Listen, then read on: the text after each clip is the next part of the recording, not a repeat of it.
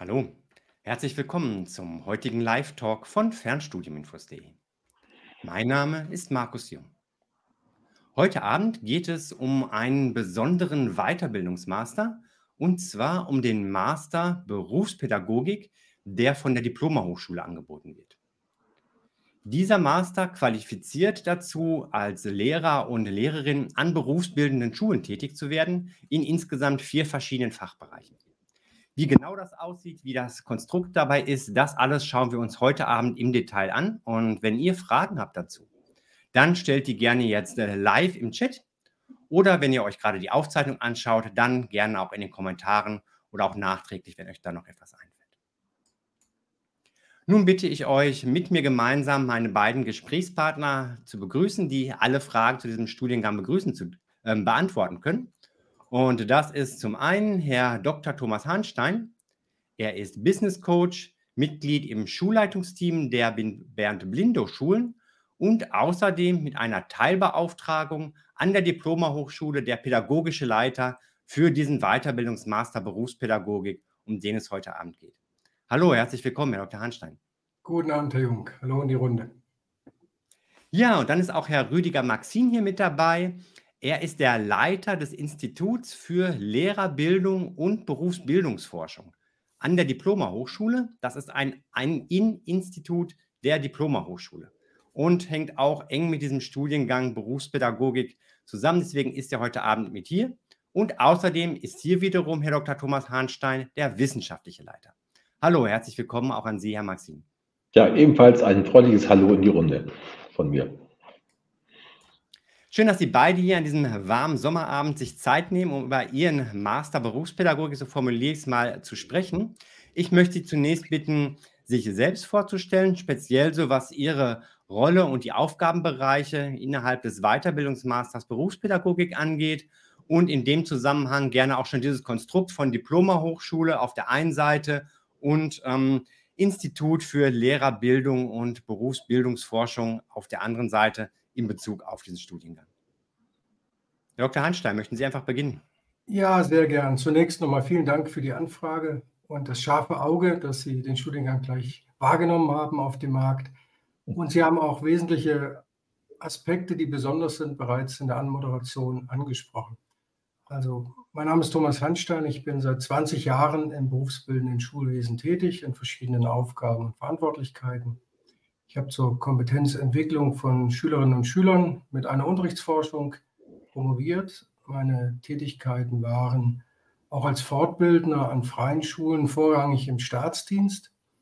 Und meine aktuellen Funktionen, Sie haben es angesprochen, als stellvertretender Schulleiter an den Bernd-Blindow-Schulen bin ich mit einer Teilabordnung mit der Leitung des Weiterbildungsmasters beauftragt. Und das Institut haben Sie auch bereits angesprochen, im Institut für Lehrerbildung, zu dem Kollege Maxin gleich noch einiges sagen wird, denke ich. Und da es für den berufspraktischen Teil innerhalb unseres Masters sehr relevant ist, ähm, bin ich das ja wissenschaftliche Gegenüber des Kollegen. Im Moment äh, stricken wir den Einstieg, möchte ich mal sagen, zum Wintersemester und planen die Kooperationstermine gemeinsam. Und ähm, in diese Zusammenstellung haben Sie wunderbar ange, äh, reingefragt, so dass das jetzt, dass wir auch aus dem alltäglichen Geschäft berichten können, hoffentlich. Das ist für die Teilnehmerinnen und Teilnehmer. Bitte fragen Sie kräftig und äh, nutzen Sie den Chat, dann auch äh, praktisch wird und das würde ich mir wünschen. An der Stelle mehr Worte möchte ich zum Anfang gar nicht machen, gebe ich gern weiter an den Kollegen Maxim. Ja, ja, vielen Dank. Maxim, gerne. Dann, dann, nehme ich das einmal auf. Äh, wie gesagt, mein Name ist Rüdiger Maxim. Ich bin ebenfalls schulleitend tätig seit vielen Jahren oder Jahrzehnten im berufsbildenden Bereich ähm, in den Schulen in freier Trägerschaft und äh, bin seit inzwischen sechs Jahren Leiter des Instituts für Berufsbildung an der Diploma Hochschule. Das Institut gibt es seit 2014 und wir bilden Direkteinsteiger für, die für, die, für den Einsatz an, äh, als Lehrkraft an beruflichen äh, Schulen aus. Das ist ein zweijähriges Qualifizierungsprogramm, was insgesamt 400 Stunden umfasst. Das ist mal entwickelt worden, speziell im Bundesland Baden-Württemberg, äh, weil dort die Anforderungen von Seiten der Kultusbehörden entsprechend äh, hoch waren. Und äh, es orientiert sich oder hat sich orientiert durch die Gründung, das hat ein Professor Nitschke gemacht, doch stark an, tatsächlich am Referendariat für öffentliche Schulen.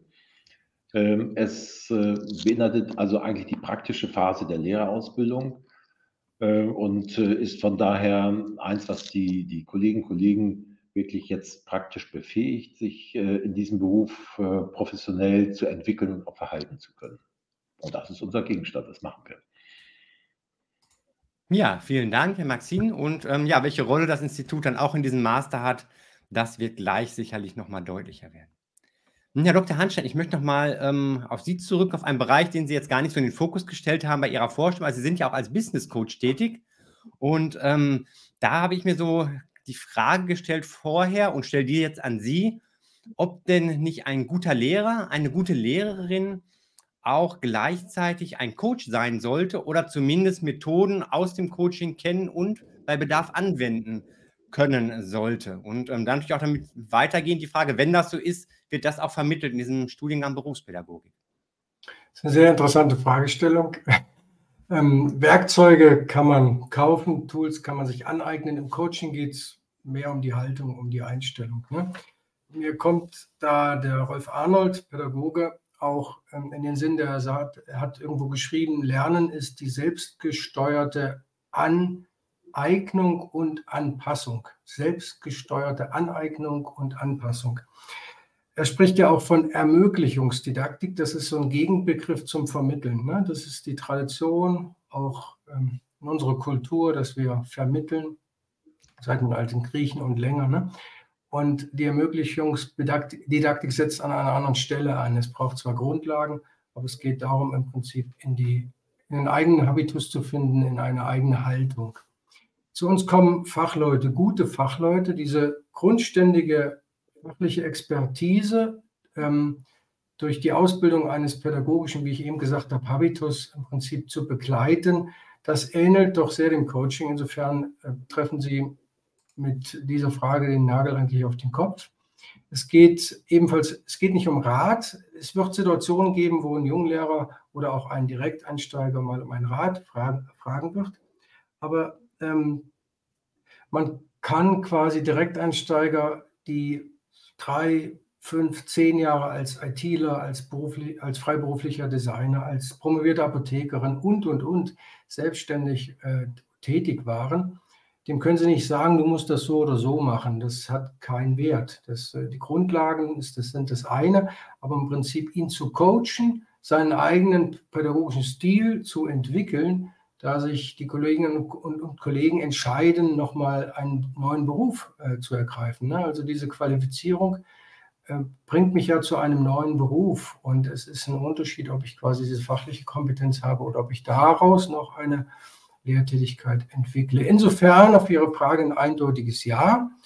Sie haben, glaube ich, auch nach Tools, nach ähm, Werkzeugen gefragt, allein der Perspektivwechsel. Ne? Innere und äußere Perspektiven nennen wir das im systemischen Coaching, dass ich quasi die Perspektive des Schülers, der Schülerin einnehmen kann, dass ich quasi keinen Unterricht entwickle, der an der Lebenswelt, Lebensweltorientierung sagen wir dazu, vorbeigeht, sondern dass ich mir trotz und aufgrund meiner Fachlichkeit Gedanken mache, wo setzt denn das an, wo hat denn das, möchte man so pathetisch sagen, seinen Sitz im Leben der Schülerin und des Schülers? Oder die ganz praktische Sache, da haben wir auch Berührungspunkte mit dem Coaching, Einzelcoaching, Affektregulation. Ja, es gibt Klassen, die sind herausfordernd, wie der Beruf an sich herausfordernd ist, gleich der schönste, den ich, den ich je hatte, äh, aber auch herausfordernd. Und damit umzugehen, was machen gewisse äh, Situationen mit mir, sage ich mal platt gesprochen, und ähm, wie ähm, gehe ich damit um, dass ich quasi von der Reaktion in die Handlung komme. Und, und, und, Sie merken, Sie haben was angefixt mit der Frage. Ähm, vielen Dank dafür. Ja, es gibt eindeutige Ähnlichkeiten und wir bemühen uns eben auch diese Haltung einzunehmen und die gestandenen Fachleute entsprechend auch zu begleiten, ohne einen von oben nach unten in, im Sinne einer Vermittlung. Nimm das, lies das und du weißt, wie Lehrer geht. Das würde nicht funktionieren. Danke. Ja, vielen Dank für diesen Einblick, diese Verbindung schon dazu. Ähm, könnten wahrscheinlich alleine schon ein Interview fast mit führen, macht aber auch schon einen Teil dessen deutlich, was so an Haltung und, ähm, Unterstützung auch geboten wird dann innerhalb des Studiengangs. Sie haben auch schon erwähnt, es sind Fachleute in einem Fachbereich, die jetzt hier das ähm, didaktisch-pädagogische Wissen sich zusätzlich aneignen möchten, die dann als Lehrer, Lehrerin tätig werden möchten. Insgesamt sind es ja vier Fachbereiche, für die diese Fachdidaktikmodule dann angeboten werden. Ähm, welche sind das? Für welche Fachbereiche wird der Studiengang angeboten? Und so aus Ihrer Erfahrung bisher, welche Bereiche sind da auch besonders gefragt? Ja, ich hatte jetzt in den letzten Wochen ähm, mehrere Online-Beratungen. Gestern Abend erst war es mehrheitlich der Bereich Sage, also soziale Arbeit und Gesundheit. Ähm, ferner haben wir noch Wirtschaft, MINT, also die naturwissenschaftlichen Fächer und Design.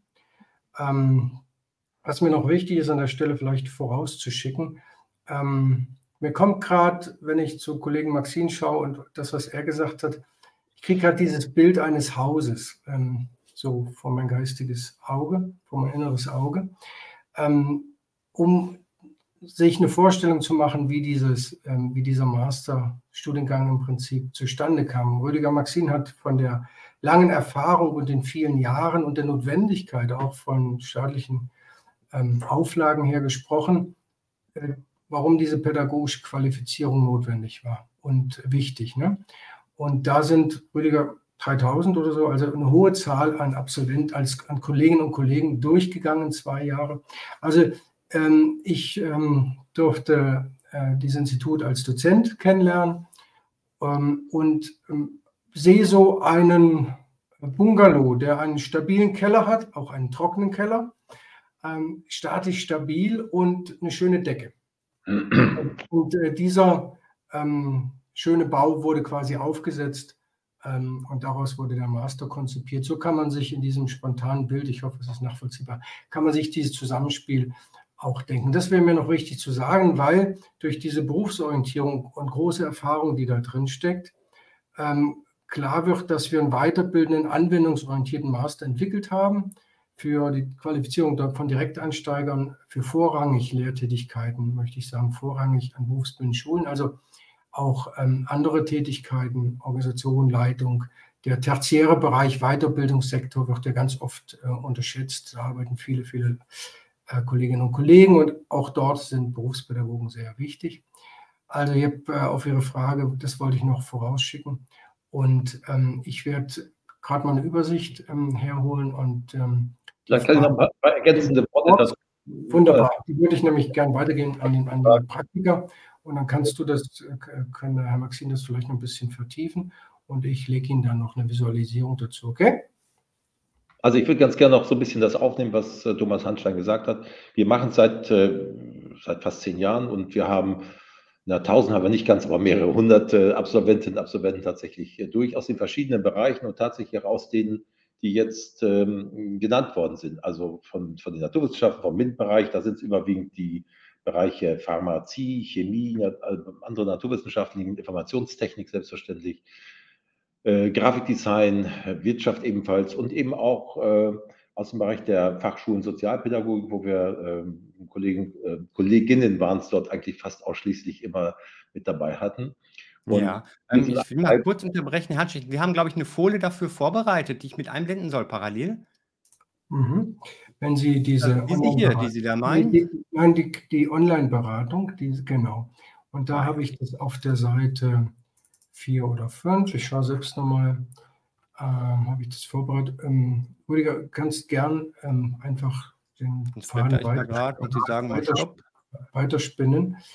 Ähm, ich würde ganz gerne ergänzen, dass wir äh, diesen Studiengang auch deswegen gekommen sind, weil wir festgestellt haben, dass neben der sehr stark praktisch orientierten Lehrerqualifizierung, die wir ja dort machen, äh, schon äh, das Interesse und der Bedarf da auch ist, äh, doch auch entsprechend ähm, einen größeren und tiefer gehenden Theorieanteil tatsächlich zu realisieren. Und ähm, da ist äh, der Masterstudiengang natürlich eine gute Möglichkeit, um auch die äh, Kolleginnen und Kollegen weiter zu qualifizieren, auch für Leitungstätigkeiten zu qualifizieren, auch in Richtung Personalführung weiter zu qualifizieren und äh, von daher ist der, ist der Weiterbildungsmaster eine konsequente Weiterentwicklung dieses äh, äh, Programms, was wir bislang im äh, stärker praktisch orientierten immer schon oder seit einigen Jahren schon gefahren haben. Deswegen ergänzt es sich äh, gegenseitig sehr schön. So, ich gebe gern das Wort wieder zurück an Thomas Hanstein. Mhm, ich würde es nochmal visualisieren. Das, was Kollege Maxim gerade gesagt hat, findet sich eine Seite vorher. Ich kann auch selbst durch. Ne, also wir haben schulische Lehrtätigkeit an erste Stelle gestellt. Organisationsleitungstätigkeiten hast du noch gesagt.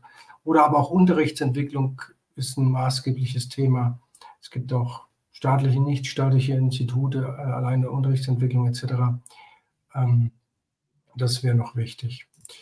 Ähm, die Frage war Fachbereiche ähm, besonders gefragt. Habe ich jetzt äh, durch die Beratungen jetzt der letzten Abende oder ähm, benannt. Ähm, vielleicht, Rüdiger, magst du so über den Daumen so einen Proporz mal sagen, von wo lag denn der Schwerpunkt äh, zwischen Sozialarbeit, Gesundheit, Wirtschaft, naturwissenschaftlich Fächer, Design im Institut bisher? Kannst du das spontan sagen? Also im Institut hatten wir bedingt durch eine große Anzahl von Pharmazieschulen dort immer einen Schwerpunkt im Bereich der Naturwissenschaften und Informationstechnik ebenfalls, aber ebenso im Bereich Grafikdesign und durch die Fachschulen für Sozialpädagogik im Bereich Gesundheit Soziales, da kamen dann noch Ergotherapeuten und Physiotherapeuten, also Gesundheitsschulen mit dazu. Das war eigentlich relativ ausgewogen, muss ich schon sagen. Das ist, äh, mhm. sind die äh, genannten Bereiche tatsächlich relativ äh, gleichgewichtig darin äh, vertreten. Ja, und wie sieht das mit dem Bereich Pflege aus? Ja, Pflege in weiterem Sinne, wenn wir jetzt also die, die mit zu den Pflegeberufen zählenden äh, oder die Gesundheitsberufe zählenden ähm, äh, Fachrichtungen Physiotherapeuten, Ergotherapeuten, Logopädie mit hineinnehmen, äh, dann haben wir die ebenfalls relativ deutlich vertreten und vertreten gehabt. Direkt aus der Pflegeausbildung ähm, vereinzelt wenige. Mhm. Ah ja, okay. Hm, weil ich da auch schon mal bei mir das so teilweise mitbekommen, dass Menschen, die in der Pflege tätig gewesen sind, irgendwann merken, dass ähm, kann man jetzt aktiv am Bett dann doch nicht mehr bis zur Rente irgendwann machen, auch überlegen, teilweise halt im pädagogischen Bereich dann mit reinzugehen. Ja, das ist auch schon eingegangen. Bereich der, ja, ja, der ja. Entschuldigung, ich habe nicht, wir waren kurz, glaube nicht synchron. Ähm, die würden hier natürlich in den Bereich der Sage, also soziale Arbeit und Gesundheit, dort mit hineinkommen, wie auch der Studiengang ähm, bei der Fachleitung Soziale Arbeit und Pädagogik angesiedelt ist aus diesem Grund. Ne? Also es Interessant, äh, also ich kann noch ein bisschen äh, berichten aus der, aus der Erfahrung oder aus der Historie. Es ist schon interessant, dass man in einem, in dem allgemeinen pädagogischen Seminar, was ja einen größeren Teil jetzt auch umfasst, tatsächlich sehr, äh, sehr gut verschiedene Fachbereiche und Fachrichtungen zusammenfassen kann. Das ist anders, als man auf den ersten Blick meinen würde, außerordentlich inspirierend und funktioniert ausgesprochen gut. Ähm, und zwar deswegen eigentlich, weil das gemeinsame Ziel, was eigentlich alle haben, die in diesem Bereich sich qualifizieren möchten, äh, eigentlich so die Zielgruppe ist. Die ist äh, ja nicht ähnlich und nicht homogen, aber altersähnlich. Äh, wir haben alle mit jungen Erwachsenen oder Heranwachsenden zu tun in diesem Bereich der beruflichen Bildung. Äh, und von daher sind die, ähm, die Vermittlungsansätze äh, in großen Teilen relativ ähnlich. Und es ist interessant, dass man sich dort über die Grenzen hinweg austauscht. Und das ist auch für die Teilnehmenden eine interessante Erfahrung, tatsächlich dort zu sehen, dass ich sage immer, Sozialpädagogen und Pharmazeuten tatsächlich mit vergleichbaren Fragestellungen in der Vermittlungsdidaktik, in, in, den Vermittlungskonzepten zu tun haben. Und äh, die kollegiale Beratung, die ja auch Gegenstand in diesem äh, Kurs immer wieder ist, äh, funktioniert tatsächlich fachübergreifend gar nicht mal. Also das ist bereichernd, das ist eigentlich interessanter als eine reine Monokultur, nach meinen. Die Fachbereiche spielen dann eine besondere Rolle, wenn wir jetzt in die Fachdidaktiken hineingehen, wenn wir der Frage nachgehen, welche besonderen Gegenstände gehören jetzt in diesen naturwissenschaftlichen Bereich hinein, welche äh, besonderen äh, Vermittlungsansätze ergeben sich daraus, welche Stellung äh, hat ein Experiment, äh, wie, wie wird es in Unterrichtskonzepte eingebunden, welche Prüfungsverfahren oder welche Fragestellungen haben wir schlussendlich da spielen natürlich die Fachdidaktiken dann immer eine besondere Rolle, wenn es darum geht, in welche, ne, welche besonderen Kompetenzen in diesem Bereich wollen wir den jungen Menschen vermitteln. Äh, von daher ist das ein, äh, ein spezieller Bereich, dieser Fachbereich, beziehungsweise auch die Fachdidaktiken, wie wir es auch nennen. Ähm, aber ein großer Bereich ist eben auch in der Zusammenarbeit zwischen den verschiedenen Disziplinen gesetzt und das ist auch, finde ich, auch richtig so. Mhm. Ist das auch im Studium dann so abgebildet, dass es zum Teil Inhalte gibt und auch Veranstaltungen gibt, die alle gemeinsam haben und es zum Teil dann differenziert wird in die verschiedenen Fachdidaktikmodule? Ja, das können wir vielleicht visualisieren, wenn wir mal auf den, ähm, das Modulhandbuch schauen.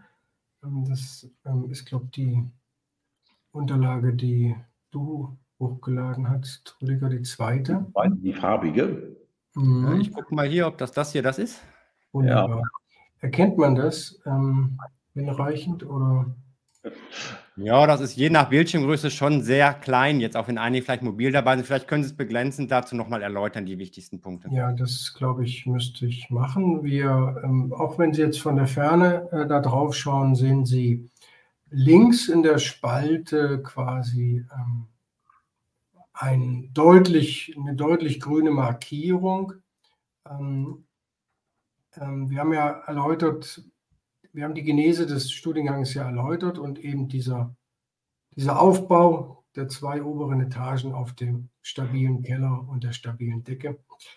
Ähm, alles, was hier, was ist das, das ist ja nicht dunkelgrün, also dieses Froschgrün, Grasgrün hat, ne, links in der Spalte, ähm, ist, ähm, sind Inhalte, die bisher auch in den letzten Jahren am Institut gelehrt wurden und äh, so wurde der Studiengang akkreditiert, sodass ähm, zum Beispiel, das möchte ich als Nebenbemerkung sagen, wenngleich ich davon ausgehe, da ist jetzt heute Abend niemand dabei vermutlich, aber Absolventinnen am Institut der letzten, was hat Kollege Maxim gesagt, zehn Jahre oder länger, ich weiß es nicht mehr, ähm, können quasi ihren Abschluss, ihr Zertifikat vollumfänglich an, anrechnen lassen.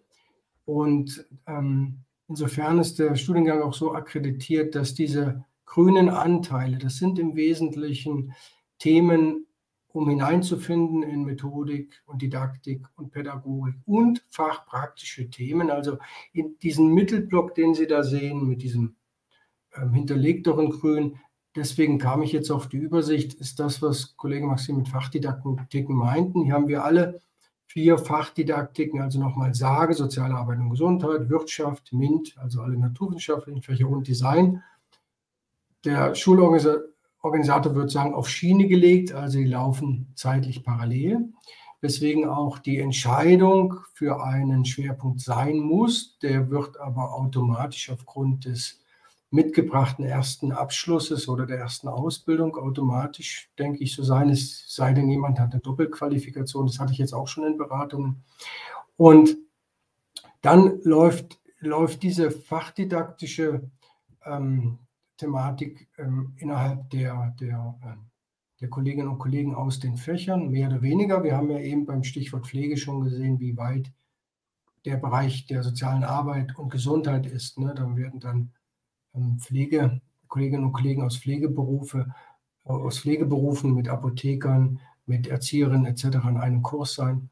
Und ähm, drumherum im Prinzip haben wir ähm, ähm Konzepte der Berufspädagogik, äh, wir haben Fragen äh, der Bildungsforschung, wir haben Aspekte, das ist uns sehr wichtig an beiden Organisationen oder an beiden ineinander spielenden ähm, Modul, ähm, ähm Komponenten jetzt der Hochschule und Institut immer wieder Aspekte der Rollenreflexion und, und ähm, ja, der Aneignung dieses pädagogischen Habitus, wie ich vorhin so pathetisch gesagt habe, weil wir festgestellt haben, dass das, ähm, es gibt ja auch Forschungen zu den Teacher Beliefs, also zu den Glaubenssätzen, die wir in uns haben, dass die sehr prägend sind. Und je, wenn ich ähm, nicht studiert habe, um Lehrer und um Lehrerin zu werden, sondern dies aus meiner Fachlichkeit heraus irgendwann möchte, hoffentlich möchte und will und vom Herzen her, dann ähm, ist es wichtig, das entsprechend zu äh, reflektieren. Witzigerweise, oder es wird Sie nicht wundern, sind die Ersterfahrungen, da gibt es etliche Studien zu, wie wir unsere Lehrerinnen und Lehrer erlebt haben, ähm, die sind prägend dafür, wie wir Schule denken. Ja, es gibt keinen zweiten Beruf, es sei denn, Sie sind Metzgersohn oder haben eine Tischlerei, sind in der Tischlerei aufgewachsen, ähm, wo Sie von Kindesbeinen an Ahnung haben von diesem Metier. Aber wir alle haben Ahnung von Schule. Und diese, diese Einstellungen und Haltungen, die sind aber in uns, die müssen reflektiert werden, die sind uns nicht bewusst. Ne? Erst wenn man sich klar macht, zum Beispiel bei mir war das so, ich bin maßgeblich, das habe ich erst im Erwachsenenalter begriffen, auch durch eine Deutschlehrerin an der Realschule äh, das war wichtig, diese Begleitung dieser Lehrerin. So habe ich Lust am Schreiben gefunden und später zum Lehrer. Ähm, und ähnlich wie geht ein Lehrer mit vermeintlichen Störungen um, etc. Ne? Einmal ganz kurz einhaken dürfte, das ist, äh, ist auch genau der Ansatz, äh, den wir tatsächlich in dieser praktischen Ausbildungsphase verfolgen. Denn ähm, wenn jetzt jemand als Direkteinsteiger, als Naturwissenschaftler oder als Praktiker in den Lehr Lehrerberuf hineingeht, kann er ja nur die Muster tatsächlich leben, die, die, er aus seinem ersten Leben kennt. Und das sind in der Regel tatsächlich Muster aus Schule und aus Hochschule. Und die wiederum überwiegend so äh, geprägt, dass natürlich der Vortrag, die Präsentation, das Erklären wollen, ähm, sehr stark im Vordergrund steht. Und äh, da hat sich inzwischen die Klientel, mit der wir zu tun haben, etwas gewandelt. Also die, der feste Wille, jemandem etwas erklären zu können und jemandem etwas beibringen zu wollen, äh, funktioniert erfahrungsgemäß nicht mehr so gut, sondern lernen, und das müssen wir arrangieren können, ist ein äh, Prozess der aktiven Aneignung. Das heißt, ich, ich kann niemandem etwas beibringen, aber sie können sehr wohl etwas von mir lernen. Ähm, nur das Lernen ist der aktive Aneignungsprozess und den müssen wir arrangieren. Das ist unsere Aufgabe. Und deswegen äh, kommt dieser praktischen äh, Phase, dem Vermitteln von Skills, dem Vermitteln in erster Linie auch von, von Haltung und Überzeugung eine ganz besondere Bedeutung zu.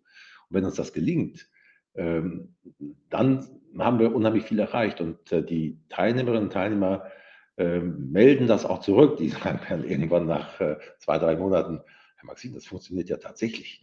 Äh, ich hatte eigentlich gar nicht geglaubt, dass es geht, aber man kann natürlich auch auf eine andere Art und Weise tatsächlich ähm, das, den, den Lernerfolg arrangieren, außer sich dorthin zu stellen und 90 Minuten PowerPoint-Vorträge zu halten. Das funktioniert heutzutage nicht mehr. Sie werden die jungen Menschen in der beruflichen Bildung damit äh, nicht adäquat erreichen und sie werden nicht das äh, erreichen, was äh, ihre Aufgabe als Lehrerin, als Lehrer ist. Und deswegen ist diese Qualifizierung von, von Direkteinsteigern in zunehmendem Maße eminent wichtig geworden. Nicht nur, weil die Kultusbehörden sich das nach und nach überlegt haben, dass sie es gerne hätten. Das ist ja ein Nebeneffekt, da kommen wir vielleicht nochmal drauf zu sprechen, sondern weil die, die Zielgruppe, die Klientel, ähm, sich doch verändert hat. Es ähm, ist nicht mehr mit den Mustern zu bewältigen, die wir aus unserem ersten Leben, also aus unserem früheren Leben mitbringen. Das klappt nicht mehr. Mhm. Ja, also die Studierenden bei Ihnen, die sich dieses didaktische ähm, Handwerkszeug aneignen möchten, sind Fachleute auf dem jeweiligen Gebiet. Hm, wie sieht es denn aus? Welches Fachwissen müssen diejenigen mitbringen? Müssen eine Ausbildung absolviert haben in dem Bereich? Ähm, schon eine Weiterbildung haben, müssen das im handwerklichen Bereich schon Meister sein, muss ein Studium da vorhanden sein. Wo ist da die Grenze jetzt? Weil Sie vermitteln ja das fachdidaktische ähm, Wissen und auch Methoden, aber ähm, das fachliche Grundwissen in dem Bereich, da sollten diejenigen ja schon auch, ja, ich sag mal, Experten irgendwo sein, um das auch weitergeben zu können. Was müssen sie mitbringen? Weil der eine oder andere ja vielleicht auch noch da nochmal so ein bisschen entwickeln oder verändern möchte. Ja, das würde ich gern visualisieren mit dieser ähm, Folie Zulassung. Zulassungsbedingungen. Das ist sie hier. Genau. Also vielen Dank, ähm, Herr Jung. Ähm, grundsätzlich, ähm, das kriegen wir auch nicht größer, oder? Dann muss ich es beschreiben, oder? Beschreiben es besser. Also Sie sehen dort ähm, im Prinzip ähm, verschiedene Begrifflichkeiten. Es geht oben los mit kein erster akademischer Abschluss. Das heißt, äh, wir haben ähm, ein ähm, Modell, das auf den ersten Blick recht komplex erscheint.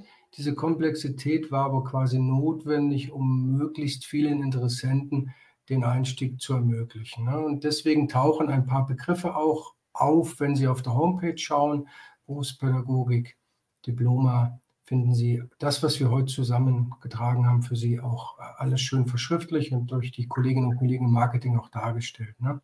Da tauchen die Begriffe auf Eignungsprüfung, Kompetenzprüfung und Brückenkurs. Die muss man auseinanderhalten. Die Eignungsprüfung ähm, ist ein Modell nach dem hessischen äh, Hochschulgesetz, hessisches Hochschulgesetz, ich meine Paragraph 60, der quasi ermöglicht, dass ich mit einer mindestens zweijährigen Berufserfahrung und einem beruflichen Abschluss studiere, ohne einen Bachelor zu haben. Das muss aber festgestellt werden. Das heißt, man geht in dieser Zeit, ähm, es ist so etwas wie ein Vorsemester, möchte ich mal sagen.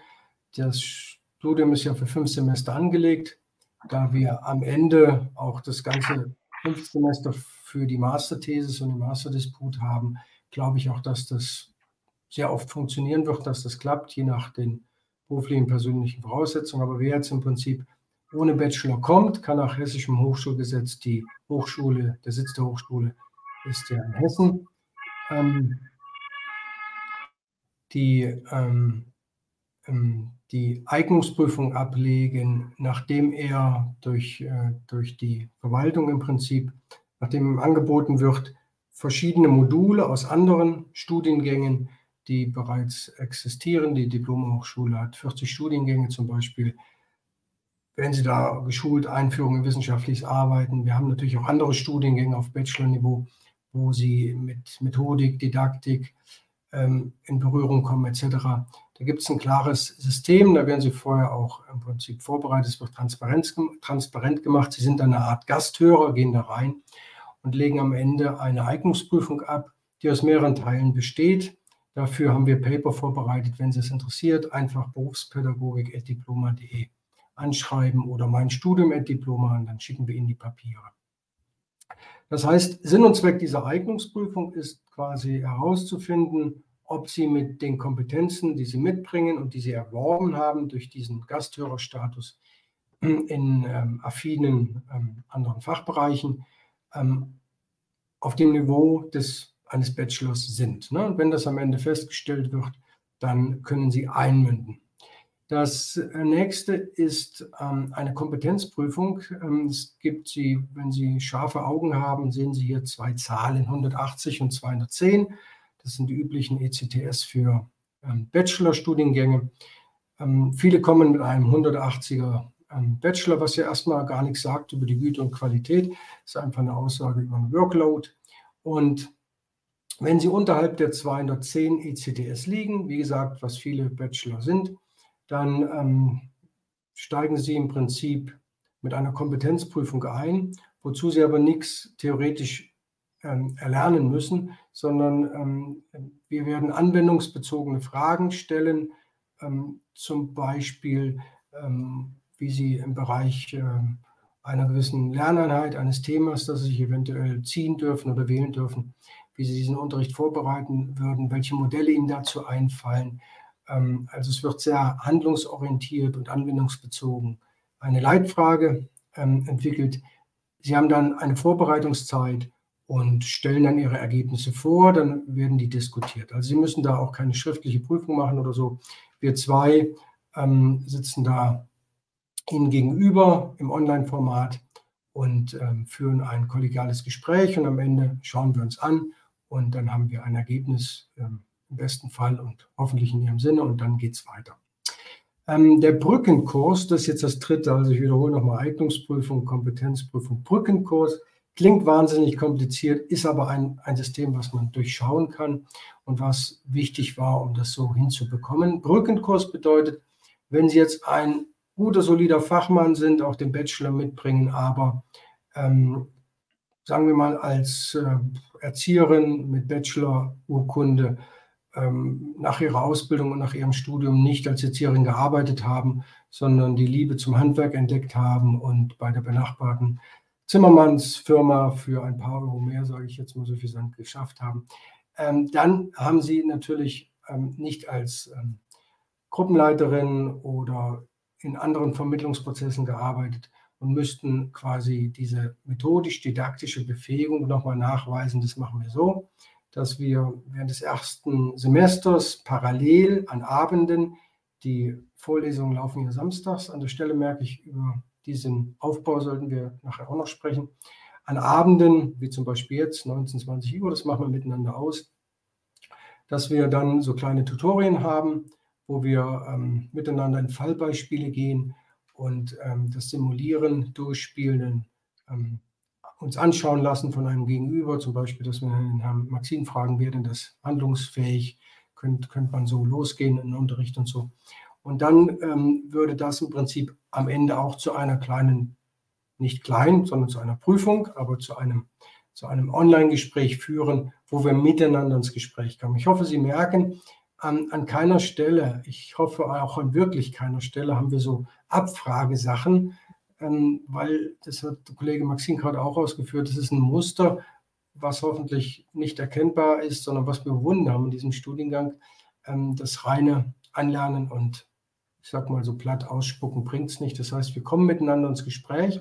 Wenn Sie im Gespräch merken, naja, ähm, der Aufbau war jetzt an der Stelle ein bisschen weniger günstig für die äh, Schülerschaft, die Sie gerade vor Augen haben, dann korrigieren Sie das.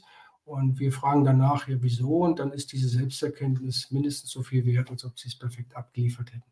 Also, das, ähm, ich hoffe, es wird erkennbar. Drei ähm, Wege, nochmal Pfade, die Sie da hineinführen. Ähm, und ähm, so dass, ähm, und das hessische Recht, wie gesagt, garantiert das, dass Sie da ähm, möglichst auch reinkommen können, wenn Sie ähm, ähm, ja, wenn sie gewillt sind und wenn sie gute Befähigung haben und äh, sich ähm, darauf einlassen. Und ähm, so ist es konzipiert. Wir haben am Ende, ich will es jetzt nicht verkomplizieren, am Ende gibt es dann noch eine vierte Geschichte, das ist ein Zertifikatskurs. Das heißt, für diejenigen, da hatte ich gestern Abend jemanden schon in der Online-Beratung, ähm, der zum Beispiel einen Schwerpunkt Bildungsforschung nimmt und dann in seiner Masterthesis die Liebe zur Forschung entdeckt. Der kann am Ende noch in einen Zertifikatskurs gehen. Den habe ich grob vorskizziert, der kommt aber natürlich erst in sechs Semestern auf uns zu. Ähm, und kann dort durch diesen Zertifikats, Zertifikatskurs, Entschuldigung, nochmal zusätzliche 30 ECTS erwerben, sodass er dann mit diesem Kombipaket weitergehen kann an eine PH, Pädagogische Hochschule oder Universität und dort ähm, mit diesem ähm, Zeugnis der Diplome als Master promovieren kann. Ähm, jetzt habe ich als gelernter Lehrer viel geredet. Ich äh, hoffe, es war, die Linien waren erkennbar. Wenn äh, Fragen sind, wir freuen uns, wenn Sie es direkt reinschreiben, dann können wir, können wir noch, haben wir eine gewisse Resonanz. Wie ist im Online-Geschäft ja immer wichtig und dann könnte man eventuell nochmal, oder dann, wenn was kommt, gehen wir mit Sicherheit drauf ein. Also die Kolleginnen und Kollegen oder Interessenten, die jetzt da sind, bitte nutzen Sie das auch und Herr Jung wird es moderieren und dann greifen wir das noch auf. Mhm. Ja, dem schließe ich mich gerne an. Erstmal vielen Dank für den Überblick zu diesen verschiedenen Zugangswegen. Ähm, eine Frage habe ich noch zu einem Thema, was Sie vorhin kurz angerissen haben. Es gibt ja sicherlich auch einige Menschen, die haben am Institut für Lehrerbildung von Herrn Maxin schon ähm, den Kurs gemacht oder halt auch andere Weiterbildung im pädagogischen Bereich gemacht, die es sonst ja auf dem Markt gibt. Wie sieht es da mit der Anerkennung aus? In welchem Umfang ist das möglich? Rüdiger, willst Herr Maxim, Ihr Mikro ist noch aus. Ist noch. Immer noch aus. Rüdiger, wir hören dich noch nicht. Entschuldigung. Hier fuhr ein Rettungswagen vorbei, deswegen hatte ich den Ton ausgeschaltet. Ach, das war bei dir. Ja, das war bei mir, der fuhr so dicht hier vorbei. Gut, ähm, ja, ein paar Worte zu dem Zertifikatskurs, äh, ist ja ein lustiger Name. Das ist die Beschreibung für den praktischen Teil, den wir auch in diesem äh, kompletten Studienprogramm im Masterstudiengang drin haben. Der Zertifikatskurs umfasst insgesamt 400 äh, äh, Stunden. Das will ich vielleicht mal erläutern. Also bis, bis den Masterstudiengang, bis wir ihn entwickelt haben, gab es halt nur diesen Zertifikatskurs, der befähigte zur Lehre. Und äh, der ist auch anerkannt von äh, vielen Bundesministerien, weil diese 400 Stunden äh, tatsächlich praktisch orientierte Lehrerausbildung das sind, was die auch tatsächlich verlangen. Und dieser Zertifikatskurs äh, teilt sich auch in zwei große Hälften. Die eine Hälfte, 200 Stunden, sind Tätigkeiten in der Schule, ähm, Hospitationstätigkeiten, Besuche im Unterricht, angeleiteter Unterricht. Das heißt also unterrichtspraktisch begleitend. Äh, das ist erstmal 200 Stunden, die über die vier Semester tatsächlich äh, absolviert und nachgewiesen werden müssen. Ähm, das ist aber eine ganz spannende äh, Sache. Mit Blick auf Schule ist es die spannendste Phase überhaupt, denn ich sage mal, die, die Kolleginnen und Kollegen in Ausbildung bekommen so eine Green Card. Mit dieser Green Card dürfen sie durch jede Klassentür durch. Und sie dürfen sich ähm, andere Unterrichte anschauen. Sie sind dazu aufgefordert äh, und verpflichtet und äh, man lernt unglaublich viel, wenn man einfach bei anderen zuschauen kann und man lernt auch unglaublich viel, wenn man Besucher bei sich im Unterricht hat, äh, sodass diese 200 Stunden, die Hälfte dieser dieses Zertifikatskurses zu Recht ausmachen. Ähm, so, dann haben wir natürlich einen Teil der, der Seminarblöcke, äh, der theoretischen Stunden, das haben wir schon angesprochen. Das ist äh, synchron mit dem Studiengang zu sehen. Da sage ich gleich noch etwas dazu. Das äh, bieten wir in Teilen im Zertifikatskurs immer noch in Präsenzform ab. Für die Diplome haben wir auch das virtualisiert. Dazu kommt es gleich, gleich noch. Und wir haben noch einen weiteren Teil, der auch an Schulen angegliedert ist, dass nämlich ähm, dort in den Schulen auch äh, Fachkonferenzen, äh, schulorganisatorisches und so weiter angeleitete ähm, Organisationen von bestimmten schulischen Veranstaltungen ebenfalls zu diesem, dieser praktischen Phase der Lehrerausbildung mit dazugehören.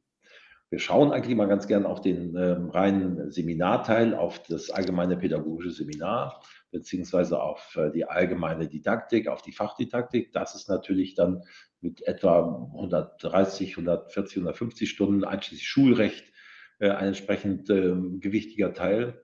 Aber an der Schule passiert eben auch relativ viel und äh, so, das ist wichtig. Was können wir anrechnen äh, von woanders erbrachten äh, Qualifikationen oder Kursen oder wie auch immer?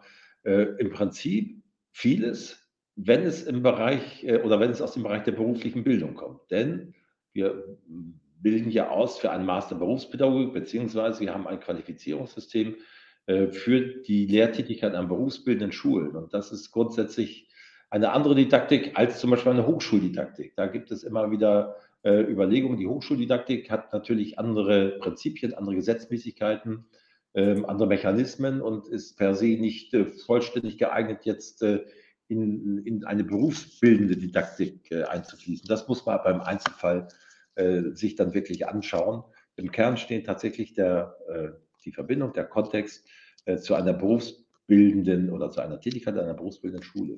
Was aber viele schon äh, nachweisen können, wo es eine ganze Reihe von Veranstaltungen gibt, die man im Einzelfall anrechnen könnte, insbesondere auch für den Teil äh, der schulpraktischen äh, Studien, der, ähm, der Hospitation, der angeleiteten Unterrichte, der, der ähm, ähm, ja, der Sachen, die eben in den Schulen verankert sind. Da lässt sich sicherlich einiges anrechnen.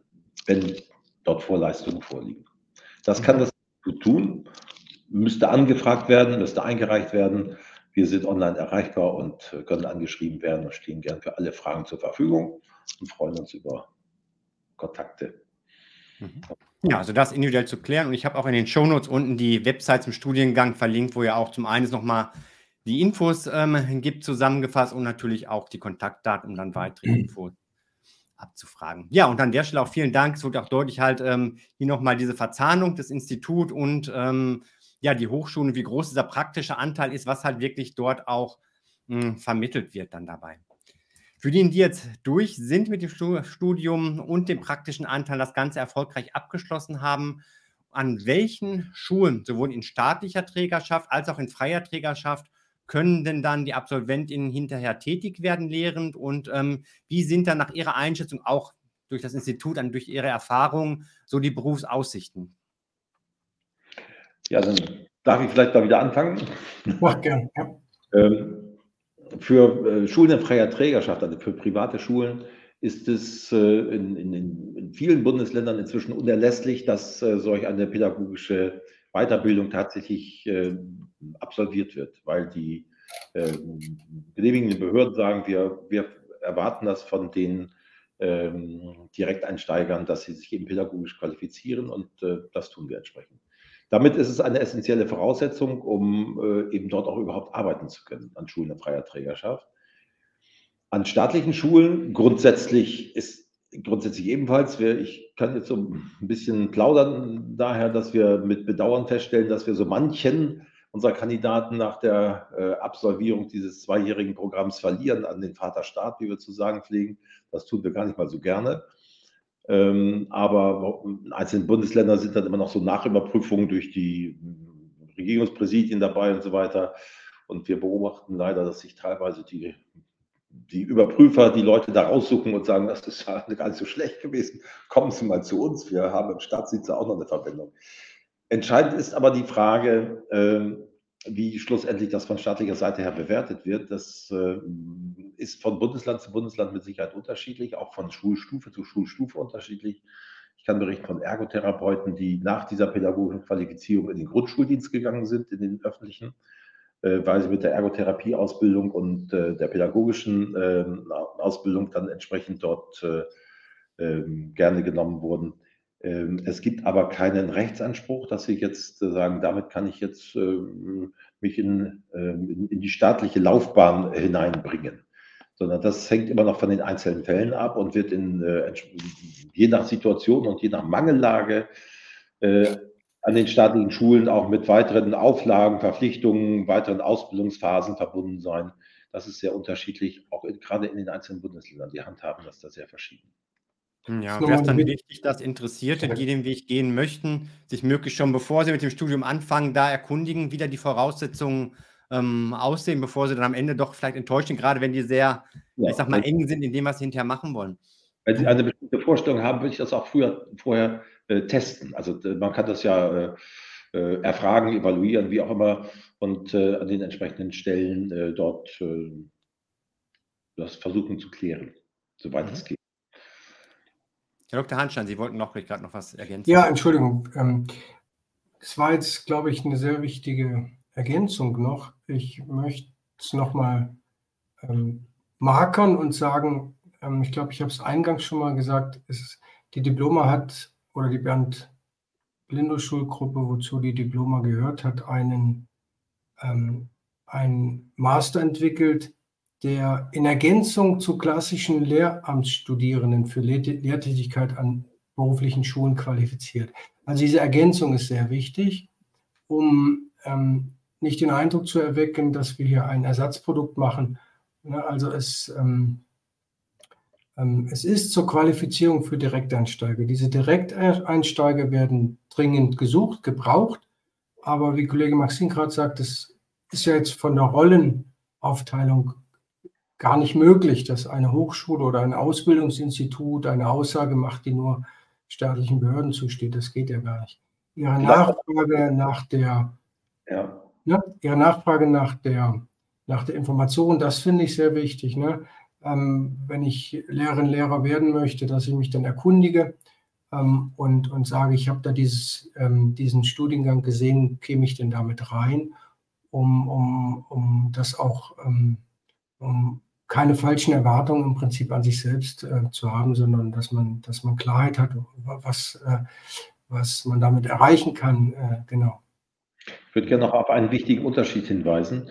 Ähm, das, was wir vermitteln, ist eine pädagogische, also methodisch-didaktische Qualifikation, worüber wir nicht sprechen oder wo wir nicht äh, die Menschen weiterentwickeln oder nur im Rahmen der didaktischen Überlegungen, äh, ist die fachliche Qualifikation.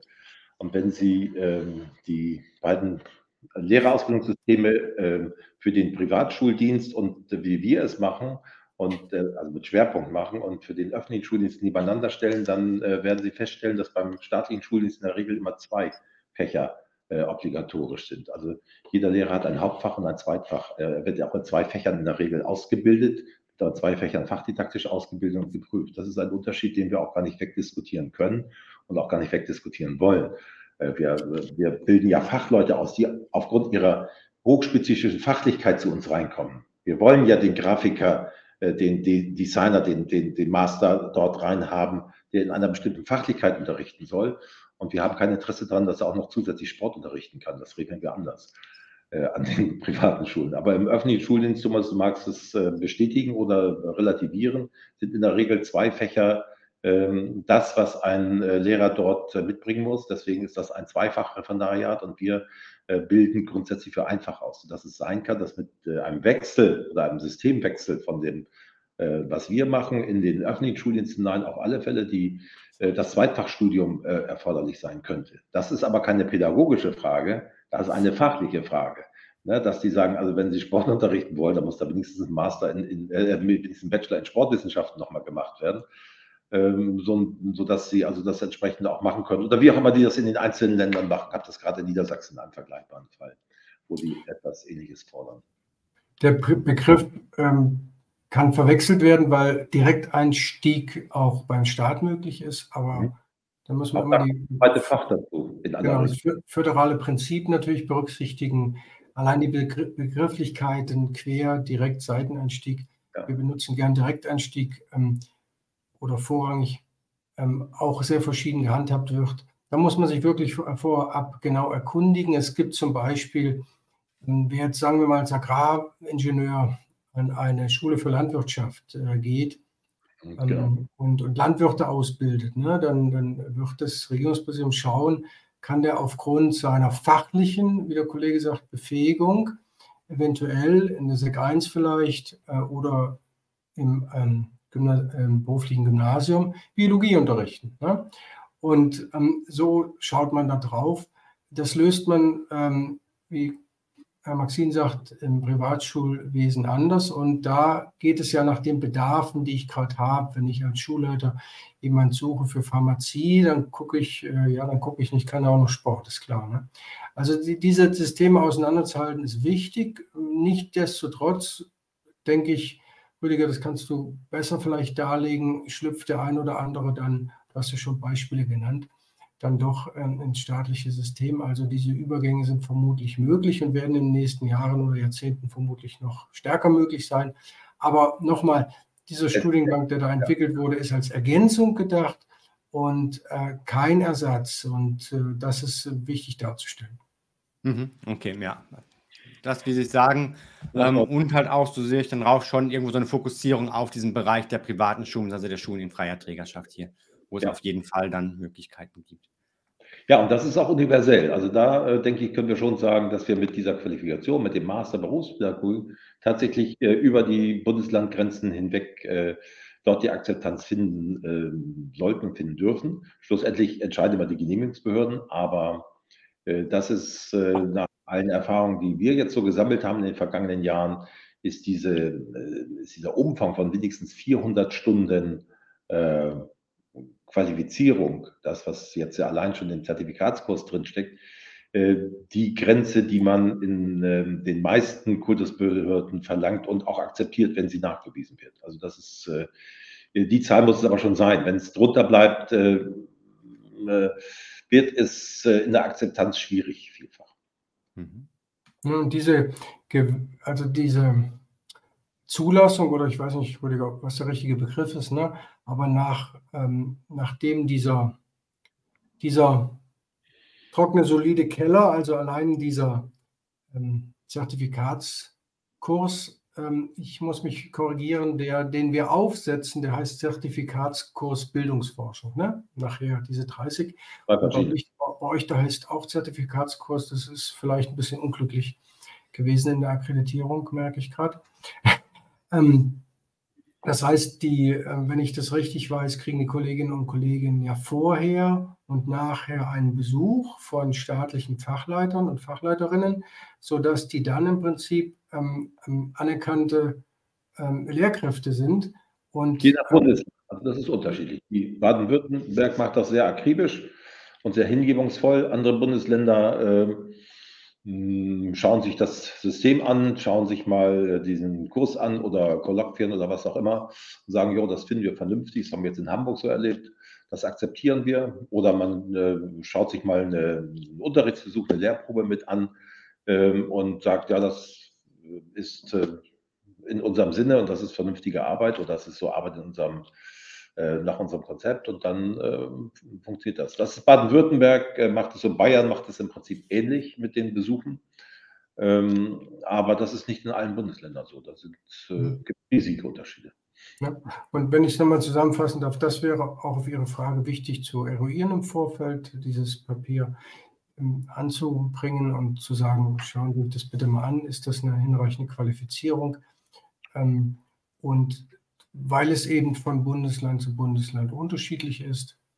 Und ähm, ich würde ganz gern an der Stelle, wenn ich jetzt thematisch da kurz abschweifen darf, mir fehlt so ein bisschen noch, wenn ich mal jetzt versuche, die Perspektive der Zuschauenden einzunehmen. Ähm, vorhin kamen Format und Aufbau. Ich würde gerne noch zu den Folien 5 und 6 gern was sagen, um ein Bild zu kriegen, so wie ähm, der Master konzipiert ist und ähm, wird das gerade passen, gerade was meinen Sie? Ähm, können wir gerne gleich machen. Ich habe die Folie auch schon mal aufgerufen. Ich hätte an der Stelle noch ein, zwei ähm, Fragen zu dem, wo wir gerade gewesen sind. Zum einen zu den Fachbereichen, die wir vorhin ja schon ja. mal erwähnt hatten. Ähm, wie sieht das denn aus, wenn jetzt jemand sagt, ich bin meinetwegen Wirtschaftsinformatiker, ich finde ja diesen MINT-Bereich ganz spannend, aber ich möchte auch vielleicht später doch auch was Wirtschaftliches machen. Wird da die Möglichkeit bestehen, ergänzend auch noch einen zweiten Fachbereich mit dazuzunehmen, mit entsprechendem Mehraufwand? Ähm, das quasi waren extra Sie, zu buchen noch. Herr Jung, waren Sie gestern Abend in der Online-Beratung genau diesen Fall gab es worden. Ein sehr nee, war ich nicht, aber ich dachte mir so, das könnte vielleicht äh, für einige noch interessant sein. Kommt aus, ja, kommt ähm, genauso wie Sie es dargestellt haben. Das war die, das war die Kombi. Ähm, ich habe ja vorhin diese Übersicht äh, oder gebeten, also gebeten, die zu bringen mit den vier ähm, Fachdidaktiken. Ich habe gesagt auf Schiene, das heißt, die liegen da noch zeitlich nebeneinander. Wir haben da auch jüngst mal drüber sinniert. Der Studiengang ist so akkreditiert, wie er jetzt steht. Ähm, warum es diesen Schwerpunkt einfach hat, hat der Kollege ja begründet, im Gegensatz zum Staat. Ähm, Im Nachgang äh, sind wir zwei, haben wir ein bisschen sinniert und haben gesagt, grundsätzlich müsste das ja gehen. Aber nochmal, er ist so nicht akkreditiert. Es wird aber hoffentlich irgendwann eine Reakkreditierung geben. Das heißt, diesen Bedarf, wenn er sich wiederholt, kann man da schon formulieren. Es würde für den Kollegen bedeuten, dass er quasi, dass wir ihm es irgendwie ermöglichen müssten, aus diesem auf Schiene Modell auszuscheren. Das heißt, dass wir diese Fachdidaktik 1 zum Beispiel dann im MINT-Bereich quasi zu, zunächst machen und Wirtschaft dann anschließen. Er hätte einen Mehraufwand. Wir müssten im Prinzip praktisch äh, umbauen. Ähm, das kann Kollege Maxim als langjähriger Schulleiter sehr gut, diese Sache umbauen. Ob man das jetzt für einen Fall machen kann, weiß ich nicht. Ich will nur sagen, es ist theoretisch nicht ausgeschlossen, wenn der Kollege weiß, es hat einen Mehraufwand. Es hat dann ja auch eine Konsequenz hinsichtlich der Unterrichtsbesuche. Es kann ja nicht sein, dass er quasi nur Stunden hat im Bereich MINT und macht dann aber eine Lehrprobe im Bereich Wirtschaft. Das geht ja nicht. Also er hätte an den Stellen, an allen anderen Modulen nicht, ne, wir haben neun Module, ähm, in allen anderen nicht, aber im Wahlpflichtbereich hätte er, müsste er doppelt schaffen. Das wäre ein doppelter Job. Eventuell könnte müsste ein Semester länger machen. Ich glaube, man kann bis zu vier Semester auch verlängern. Ähm, also will sagen, es ist nicht aus, konzeptionell nicht ausgeschlossen. Die jetzige Form, wie der Studiengang akkreditiert wird, sieht es nicht vor. Aber sowas äh, hat eine gewisse Dynamik und äh, wenn sich der Bedarf zeigt, die ähm, Blindogruppe ist relativ flexibel und ähm, ist es gewohnt, die Sachen so zu zimmern, wie sie gebraucht werden, sehr marktorientiert im Sinne von bedarfsbezogen. Und ähm, das müsste man dann im Prinzip, müsste, müssten diejenigen Verantwortlichen dann im Prinzip klären bei einer Reakkreditierung. Mhm, okay, ja. Also im Moment ist es erstmal nicht darauf ausgerichtet, aber wenn es viele gibt, die das machen möchten, dann könnte da für die Zukunft irgendwo was gestrickt werden. Die Frage ist gut, vielen Dank. das kann man nur, wenn man sich so reingedacht hat. Also Chapeau, ne? ja, das, ähm, ich kenne es aus anderen Konstellationen, dass doch bei einigen dann nur was auch schon mal kommen kann. Dann halt, ich, ich kann gar nicht genug bekommen. Gibt ja auch einen, die dann gerne noch ein bisschen was oben drauf packen möchten.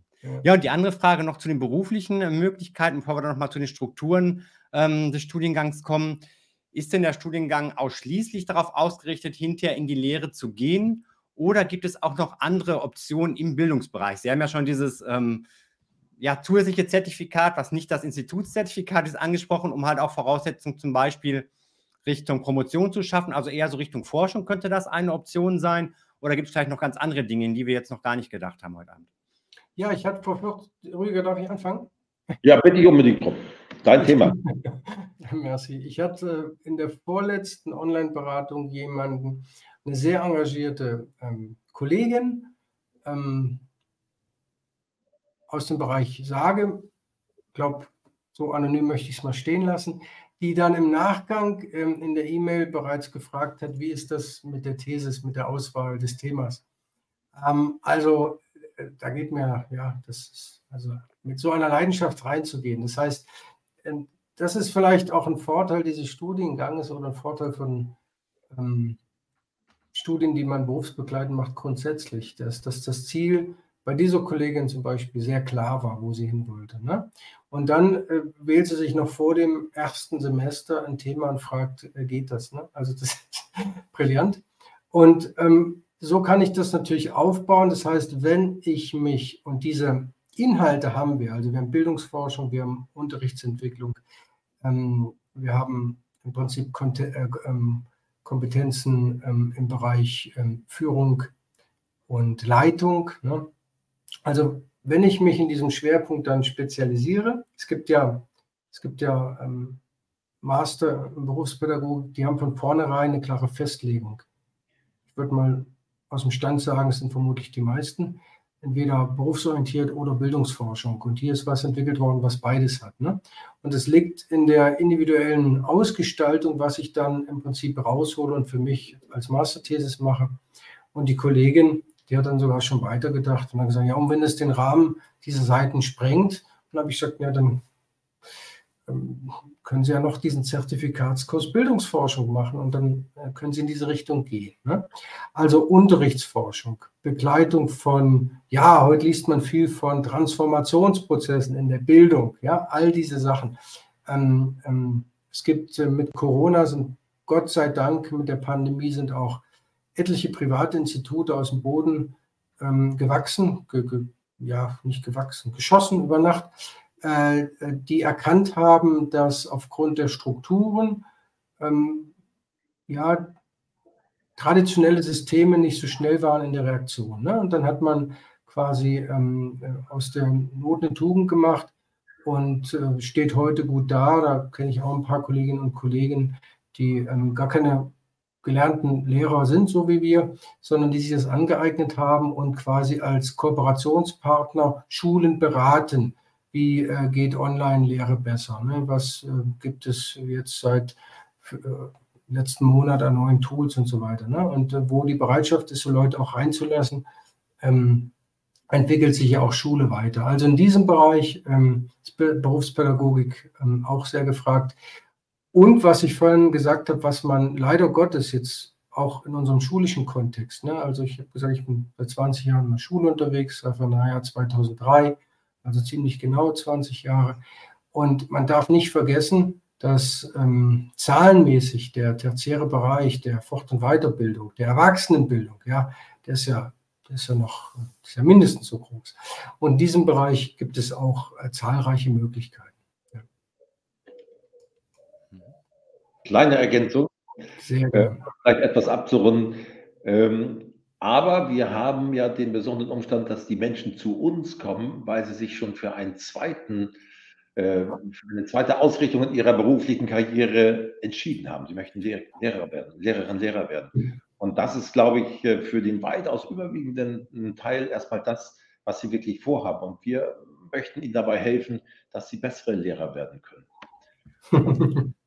Das wiederum ist äh, ein kleiner Beitrag auch zu, zur Qualität von Schule und äh, zur Qualität von Schule auch aus der Sicht äh, der Schülerinnen und Schüler.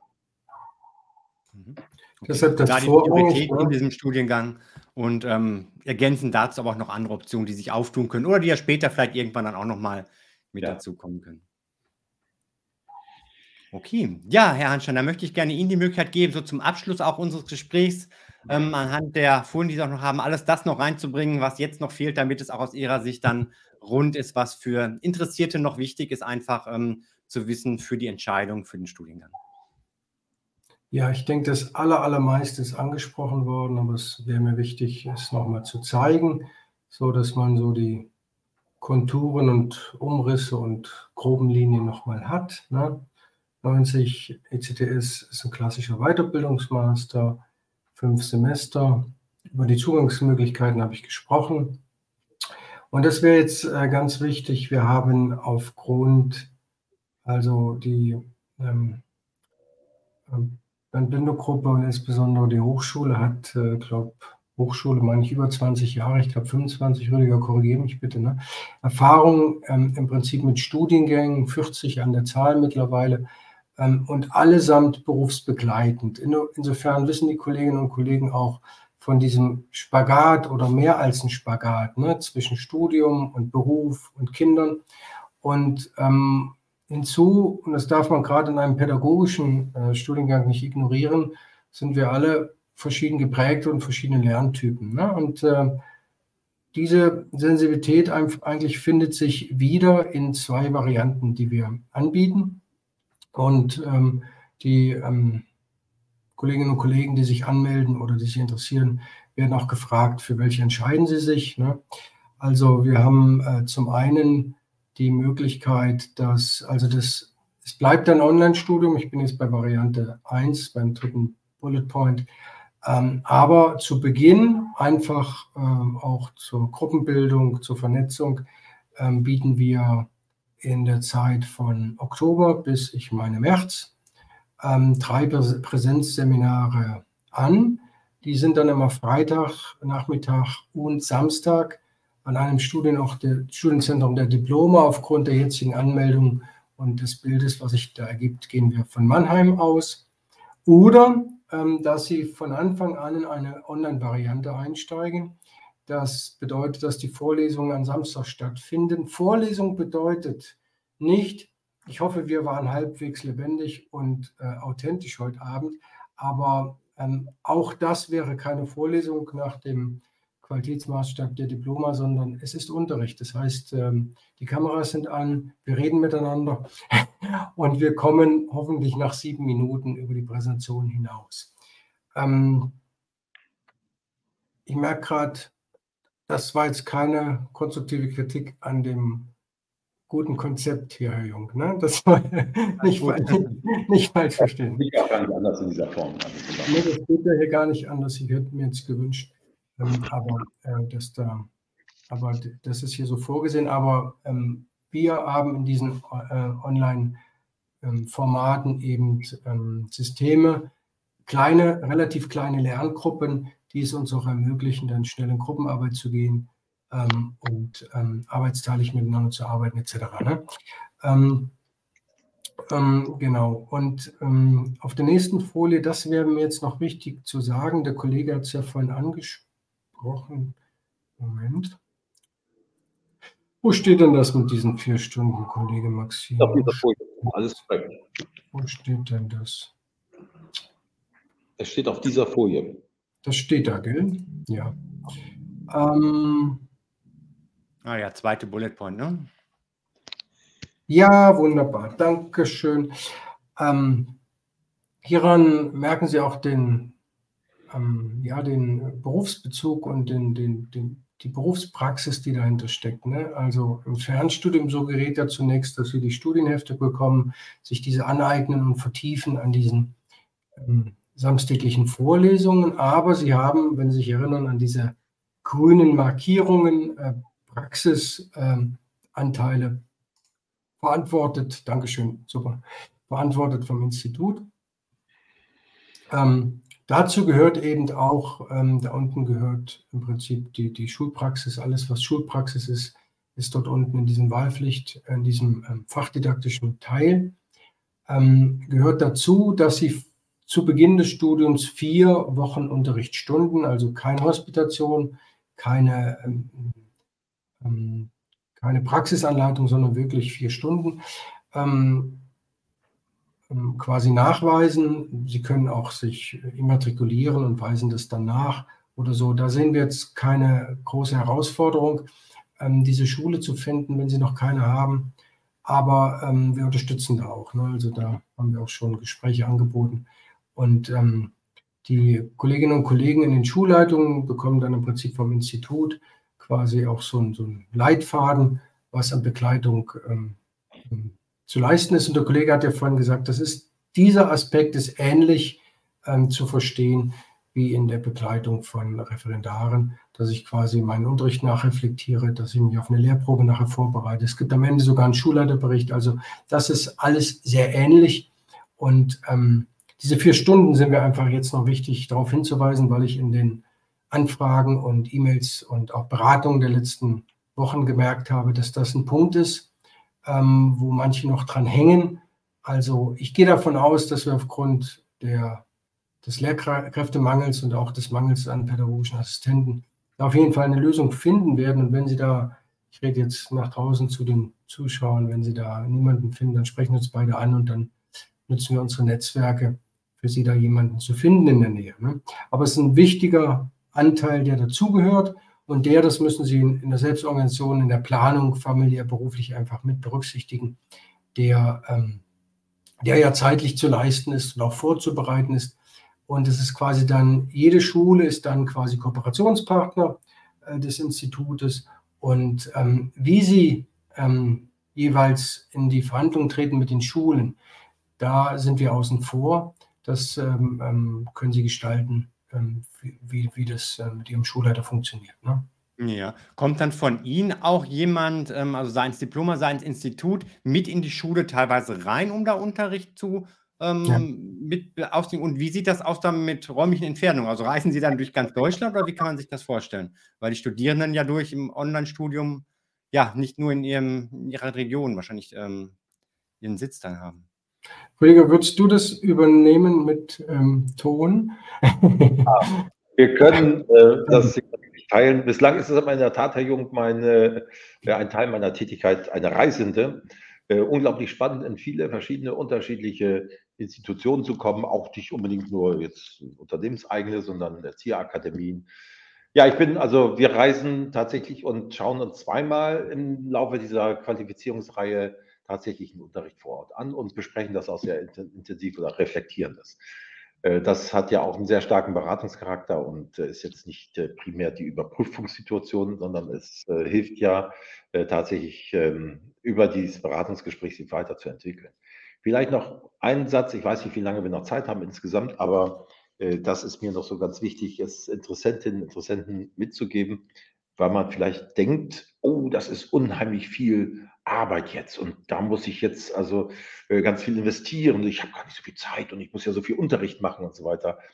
Und ähm, da würde ich Ihnen gerne mitgeben, dass ich äh, fest überzeugt bin und dass ich das weiß, dass die, ähm, dass äh, sich Einlass nach einer pädagogischen Qualifizierung, die auch etwas mit der äh, Bearbeitung seiner eigenen Einstellung und Haltung zu tun hat, sehr bald Ihnen das Unterrichten leichter machen wird. Ähm, sie investieren zwar erstmal Zeit, aber sie, sie gewinnen Freiräume und sie gewinnen auch wieder Lebenszeit und äh, auch äh, eine besondere Qualität zurück, weil sie mehr Möglichkeiten haben, die Lernprozesse zu organisieren und zu gestalten und werden feststellen, oh, das geht ja tatsächlich einfacher. Und da möchte ich Sie ermutigen, das auszuprobieren. Mhm. Sehr schön. Darf ich einen Begriff drauflegen, eine Offenheit? Ne? Das ist eigentlich zu der Frage auch, was, bringen, was sollen die Interessenten mitbringen und die Studierenden? Eine Bereitschaft zur Reflexion neuer Herausforderungen, so schlicht und ergreifend würde ich es gern sagen. Und eine Offenheit, äh, das Rollenbewusstsein zu reflektieren, weil, man muss sich klar machen, Rüdiger, du hast von ja auch sehr schön gesagt, ähm, sie ergreifen einen neuen Beruf. Ja? Richtig. Ja, vielen Dank an Sie beide. Ich glaube, das ist auch schon ein gutes Schlusswort, nochmal deutlich zu machen, was ist die Motivation, ähm, was bringt das Ganze auch schon dabei, auch wenn es natürlich mit Arbeit irgendwo verbunden ist. Und ähm, ich denke, Sie beide konnten einen guten Überblick geben, was das Ganze ausmacht, auch wie Sie da drinstecken, welche Erfahrungen Sie da auch schon mitbringen. Und an der Stelle auch nochmal der Hinweis, weitere Infos und Kontaktmöglichkeiten direkt auf der Website, die unten verlinkt ist. Ein Dank an Sie beide und natürlich auch an alle ZuschauerInnen und einen schönen Abend noch für Sie. Vielen Dank, Dank Ciao. Ciao. Ja, und wenn bei euch jetzt noch Fragen auftauchen im Nachgang, die ihr noch stellen möchtet, insbesondere dann auch, wenn ihr euch die Aufzeichnung anschaut und jetzt nicht live dabei gewesen seid, dann stellt die gerne in den Kommentaren unten mit ein und ich werde das Ganze dann weiterleiten. Wenn hier hilfreiche Infos für euch dabei waren, dann noch meine Bitte einen Daumen hoch für das Interview, abonniert kostenlos den Kanal, aktiviert auch die Glocke, dann werdet ihr benachrichtigt bei weiteren Interviews, Videos zur Diploma-Hochschule und natürlich auch ganz allgemein zum Thema Fernstudium.